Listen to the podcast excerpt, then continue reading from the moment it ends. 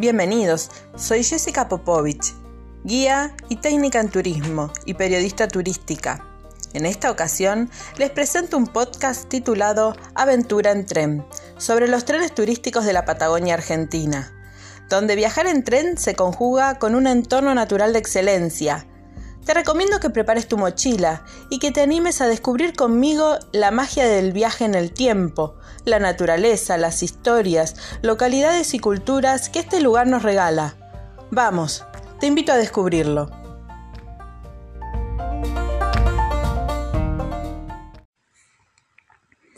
Hola, ¿cómo les va? Bienvenidos a Aventura en Tren. En este primer episodio de nuestro podcast, que hemos titulado Patagonia en Tren, abordaremos la introducción y generalidades de viajar turísticamente en tren en la Patagonia Argentina, pero que a lo largo de los distintos episodios profundizaremos. Para comenzar, vamos a ubicar dónde queda la Patagonia Argentina para aquellos que no son de aquí.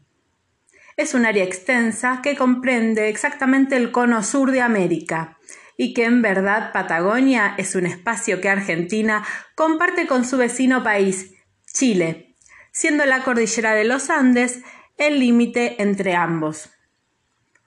Por su amplia extensión, posee variedad en sus paisajes, por lo que en la Patagonia podemos encontrar valles, montañas, estepas, lagos y playas. Es un lugar verdaderamente bellísimo. Un lugar que hay que visitar al menos una vez en la vida porque ofrece paz y esa belleza exuberante. Si no lo conoces, no te lo pierdas. Pero ahora vamos a hablar un poco del tren. Y en su momento, el tren ha cumplido una misión importante en el desarrollo de Argentina como así también ha generado el crecimiento de los pueblos, fomentando también la comunicación entre ellos. Actualmente, el turismo es una de las principales actividades económicas de la región. Y el tren ha sido funcional y fundamental en el progreso argentino. Hoy, a través del turismo, podemos disfrutar de sus servicios, porque viajar es romántico. Nos hace imaginar que somos viajeros en el tiempo. Porque nos permite entrar en ese mundo rodante de vagones, ruidos y suave bamboleo que lo convierte en una experiencia inolvidable. También nos permite embellecer nuestras retinas al observar a través de las ventanillas el mítico paisaje patagónico y aprender de las localidades que a su paso se visitan. Ya no podemos dudarlo. Tenemos que hacer ese viaje. Algunas cosas que necesitamos saber. No existen servicios de trenes que nos permitan recorrer toda la Patagonia en tren. Esto es necesario aclararlo, porque muchos viajeros se entusiasman con la idea de hacer un viaje completamente con este medio de transporte. Pero eso no es posible, al menos por este momento. Salvo el tren patagónico, el resto de los trenes de la región ofrece solo recorridos turísticos, es decir, que funcionan como una excursión dentro del destino con una duración establecida previamente, con salida y llegada a la misma estación. Estas salidas de excursión cuentan con servicios especiales tanto en las estaciones como durante el viaje. Por ejemplo, acompañamiento de guías, puede ser una audioguía, hay tiendas con venta de recuerdos, artesanías en las regiones, en las estaciones cabeceras. También podemos tener museos al respecto, museos que, hablen del mismo tren. Los trayectos son cortos, son limitados en horarios y frecuencias. Por ejemplo, durante la temporada alta, que sería el verano del hemisferio sur, eh, es recomendable reservar con anticipación, sobre todo para el tren patagónico. Ahora lo que vamos a hacer es presentar a cada uno de los trenes, que serán protagonistas a lo largo de esta serie de podcasts, donde profundizaremos sobre cada uno de ellos. Hoy se los acerco en esta presentación y los invito a que aborden cada uno de los próximos episodios. Comenzaremos por el tren patagónico, Viajar en el tren patagónico es una experiencia realmente inolvidable, porque nos permite atravesar la estepa patagónica, uniendo el océano con la cordillera. Transita la provincia de Río Negro de este a oeste. Lo hace uniendo las ciudades de Vietma, que es la cabecera de dicha provincia, de la provincia de Río Negro, y San Carlos de Bariloche, uno de los destinos turísticos más elegidos del sur argentino. Algo a resaltar es que el paisaje va cambiando en la ventana. Uno puede mirar por la ventanilla, deleitarse con este paisaje y mientras tanto se puede aprovechar a desgustar Cosas ricas de la gastronomía patagónica. Una anécdota para vivir y luego contar. El valor del pasaje solo incluye la ida en el tramo indicado y cuenta con los mejores servicios a bordo y el placer de viajar descansando. En total, el recorrido presenta una distancia de 826 kilómetros a lo largo de la estepa patagónica. Y tiene 12 estaciones en total.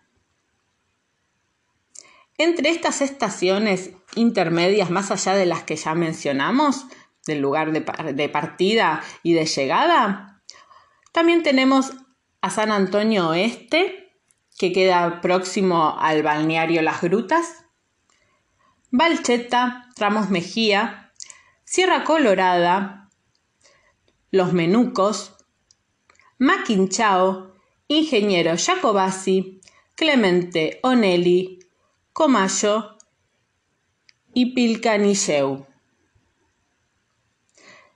Las comodidades varían según la elección. El tren cuenta con clase turista, primera, pullman y camarotes. Los servicios a bordo incluyen un vagón comedor, con un menú de especialidades patagónicas para la cena. Una recomendación importante, hacer las reservas con anticipación, ya que los lugares se agotan rápidamente. Y sobre todo en este periodo en el que, en el, que el mundo atraviesa la pandemia por COVID-19, donde por protocolo el tren no ofrece el 100% de sus asientos.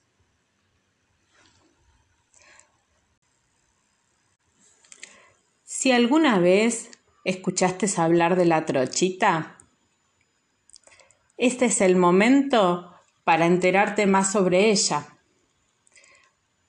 La trochita es el famoso tren eh, del sur argentino, también conocido como el viejo expreso patagónico, más que nada en el exterior eh, se lo presenta el tren como el viejo expreso patagónico, así que lo conocen de esta manera. Es el famoso tren de trocha menor a un metro. Exactamente tiene 75 centímetros, con locomotor a vapor. Y sería uno de los pocos trenes a vapor que siguen corriendo en el mundo. Declarado Monumento Histórico Nacional, por todo esto que les menciono. Es todo un símbolo de la Patagonia. Es que ha conservado las locomotoras originales y vagones, construidos en Europa entre los años 1910 y 1920. Al momento de su puesta en servicio, ya eran curiosidades del pasado para el resto del mundo. Ahora es directamente un museo sobre rieles que fascina a todos los que tienen la suerte de conocerlo. También el trazado de sus vías han sido realizadas de manera artesanal. Los obreros solo contaban con pico y pala y algo de dinamita para perforar la montaña. El tendido de las vías va desde Esquel, provincia de Chubut, a Ingeniero Jacobasi, provincia de Río Negro, y tiene una extensión de 402 kilómetros. Pero que hoy solamente se usa una pequeña parte del tramo para realizar excursiones turísticas. Los vagones son de madera, cada uno con su salamandra, para hacer frente al frío intenso de la meseta, porque en el sur hace frío. Por las ventanas pequeñas pasa lentamente eh, el eterno paisaje patagónico. Paisaje para disfrutarlo y no me voy a cansar de decirlo. Además la formación cuenta con coche bar. La trochita brinda varias opciones de recorridos turísticos, pero al momento de reservar es necesario chequear que estén en funcionamiento. Una por la pandemia por COVID-19, la otra porque sus trayectos son limitados en frecuencias y horarios y funcionan generalmente en el periodo de verano del hemisferio sur, si en los meses de enero, febrero, puede extenderse hasta Semana Santa. Después el resto del año puede tener determinadas salidas, pero hay que averiguar. Y a mitad de año, para el corte de vacaciones de invierno, también pueden hacerse salidas. De hecho, el 9 de julio ha comenzado a funcionar uno de sus recorridos. El recorrido se presenta entre la localidad de Esquel y el puesto de Nahuel Pam. Un trayecto de 36 kilómetros entre ida y vuelta, a través de la estepa patagónica. En este recorrido se cruza un puente sobre el arroyo Esquel, luego se bordea el cordón Nahuel Pam, el más alto del sector de la precordillera. En el pueblo de Nahuel Pam viven descendientes de mapuches que se dedican a la actividad ganadera y que ellos mismos organizan una feria de artesanías en la estación para la llegada de cada trencito así que se puede tener directamente contacto con la comunidad nativa. Para aquellos turistas que lleguen hasta la localidad del Maitén, otro de los lugares, existe la posibilidad de tomar una excursión desde allí, o sea, desde el Maitén hasta el desvío Ingeniero Bruno Tomae. Son unos 55 kilómetros. Allí el tren se detiene en un puente sobre el río Chubut y los pasajeros pueden bajar a tomar unas fotografías, las mágicas fotografías de la Patagonia. Luego se regresa a El Maitem. El recorrido dura dos horas y media. Ambas excursiones son ida y vuelta, con servicio guiado. Además, el servicio ofrece una visita guiada a los museos ferroviarios de Esquel y de El Maitem, depende de cuál de las dos excursiones tomen. Es importante aclarar que hemos hablado recién de dos excursiones que se realizan específicamente en la provincia de Chubut de la Patagonia Argentina. Uno sale desde el Maitem y la otra excursión sale desde Esquel. Pero, en realidad, y lo hemos mencionado al principio, el trazado por donde podría eh, correr el tren, eh, la trochita en toda su extensión, tiene 402 kilómetros y atraviesa dos provincias que son Chubut y Río Negro. Aunque hoy no se utiliza el trazado completo, sino que se aprovecha en hacer pequeñas excursiones, Río Negro también tiene su excursión propia. Y en este caso, el recorrido se ofrece desde Ingeniero Jacobasi hasta la localidad de Ojos de Agua. recorrido ida y vuelta donde eh, en Ojos de Agua se puede aprovechar a almorzar. Y allí el servicio gastronómico, por ejemplo, incluye el popular cordero patagónico, algo que si visitas la Patagonia no te podés perder, es muy característico. Mi recomendación para ustedes es que si tienen la oportunidad de realizar alguna de las excursiones en la trochita, háganla. No se, van a eh, no se van a arrepentir, es algo verdaderamente maravilloso, es un transportar en el tiempo. Y si van a la Patagonia, prueben el cordero patagónico. Yo fui y lo probé. Y verdaderamente es una exquisitez. No se lo pierdan. Ahora nos vamos a trasladar bien bien hasta el sur. Los invito a tocar el fin del mundo con las manos. Sí, nos vamos a trasladar a Tierra del Fuego. Y finalizaremos en Tierra del Fuego con el tren del fin del mundo. El ferrocarril austral fueguino, también llamado tren del fin del mundo, es la línea férrea que conecta Ushuaia, la ciudad más austral del planeta, con el Parque Nacional Tierra del Fuego.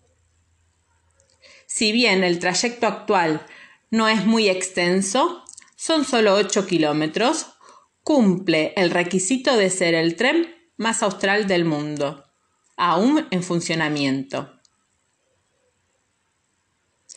Este viaje en tren es la actividad favorita de los niños que visitan la región. Por eso, si la salida es familiar, si salís con tus hijos, con tus sobrinos, con tus nietos, imposible perderse el recorrido. Si los que van son solo grandes, también está recomendado. Pero a no perdérselo si van con niños. En un principio, el tren conectaba la ciudad de Ushuaia con el antiguo penal de la Patagonia. Unía ambos puntos cruzando el bosque fueguino. Y su recorrido original tenía 25 kilómetros. Además de trasladar alimentos y materiales de construcción, se utilizaba para transportar presos. El penal de Ushuaia funcionó como tal hasta 1947 con la clausura del penal, el tren dejó de funcionar a los pocos años. Hoy en día, muy lejos de aquellos carros sin techo que los presos hacían andar a fuerza de brazos únicamente, la formación tiene una locomotora a vapor y vagones calefaccionados que llevan al visitante desde la estación del fin del mundo, cabecera del tren, hasta la estación Parque Nacional Tierra del Fuego, muy cercano al acceso del Parque Nacional. El tren fueguino volvió a funcionar recién en 1994, pero ya con fines meramente turísticos. El recorrido actual es solo una tercera parte del recorrido originario, pero aún conserva toda la magia de los paisajes del fin del mundo, cruzando bosques encantados y puntos panorámicos inolvidables. El tren parte de la estación del fin del mundo, antiguo terraplén presidiario, y finaliza su recorrido en el Parque Nacional Tierra del Fuego. Durante el recorrido los pasajeros podrán contemplar el Cañadón de Toro, el río Pipo y la cascada La Macarena. También se pueden observar asentamientos típicos de la antigua tribu yamana. Los guías cuentan la historia del tren y de Ushuaia, mientras que las amplias ventanas van apareciendo el denso bosque de lengas y coigües del Parque Nacional Tierra del Fuego. La duración es de una hora cuarenta minutos. Después de estas tres recomendaciones, conocer estos tres trenes turísticos, les voy a recomendar que usen ropa cómoda, lógicamente, para que puedan disfrutar mucho más del paseo, que no estén limitados. No se olviden de llevar la cámara de fotos si no tienen celular. Hoy en día todos los celulares tienen cámara, por lo que es muy difícil olvidarse de una cámara de fotos. Pero es importante retratarse en el tiempo y en los maravillosos paisajes brindados por la Patagonia y sobre todo lleven muchas ganas de disfrutar. Será un regalo inolvidable.